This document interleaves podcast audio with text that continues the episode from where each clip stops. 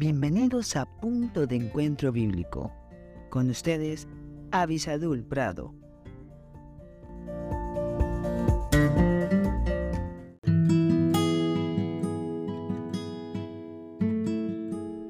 Hola, hola, bienvenidos nuevamente a esta cita que tenemos con la palabra de Dios, con la voz de Dios. Está aquí en la Biblia, no es ninguna otra voz.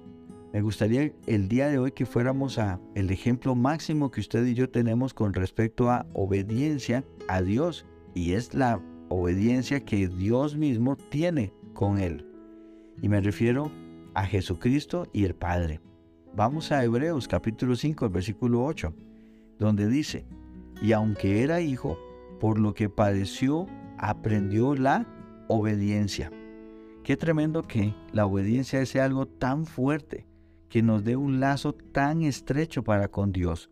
Y sí, Jesucristo mismo, aunque era el Hijo de Dios, aunque es Dios, dice que aprendió obediencia.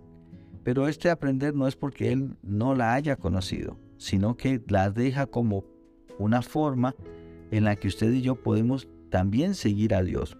¿Sí me explico? Dios no aprende cosas. Jesucristo, al hablar aquí de aprender, no estamos hablando de que era un concepto desconocido para él, sino lo que está diciendo es que la puso por práctica, para que sea manifiesta, para que podamos usted y yo entenderla y hacer lo mismo que él hizo. Y en Jesucristo encontramos ese ejemplo máximo de una persona que aunque podría tener toda la capacidad, prefirió confiar siempre en la capacidad y poder de su Padre Celestial para hacer las cosas. Cuánta arrogancia hay en el mundo hoy día, cuántas personas que quizás tienen un poco más de conocimiento o de dinero, posición social, no sé, un buen trabajo, y con eso se alejan de Dios. Por esas causas dejan de obedecer a Dios porque creen que eso va a ser eterno, que es todo poder y no se recuerdan que más bien es en Dios que está toda la fuerza, que están todos los conceptos que necesitamos para tener una vida segura. No sea arrogante y en especial con respecto a su alma. Hay personas que están apostando toda la eternidad por una arrogancia presente. ¿A qué me refiero? A que no quieren venir a Jesucristo, el autor y consumador de nuestra fe, el que murió por nosotros en la cruz, el que no tenía pecado, pero por nosotros se hizo pecado. No quieren venir a Él, apuestan su eternidad a otros conceptos y tengan mucho cuidado.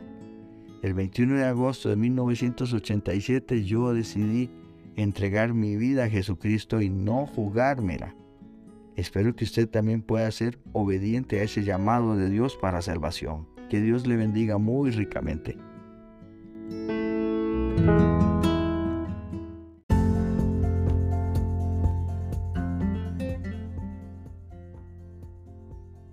Gracias por estar con nosotros en este podcast Punto de Encuentro Bíblico.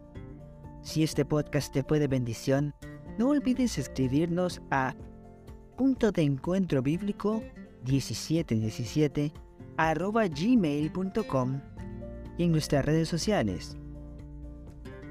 Más que la miel en Facebook, arroba más que la miel 1910 en Instagram. Que Dios te bendiga.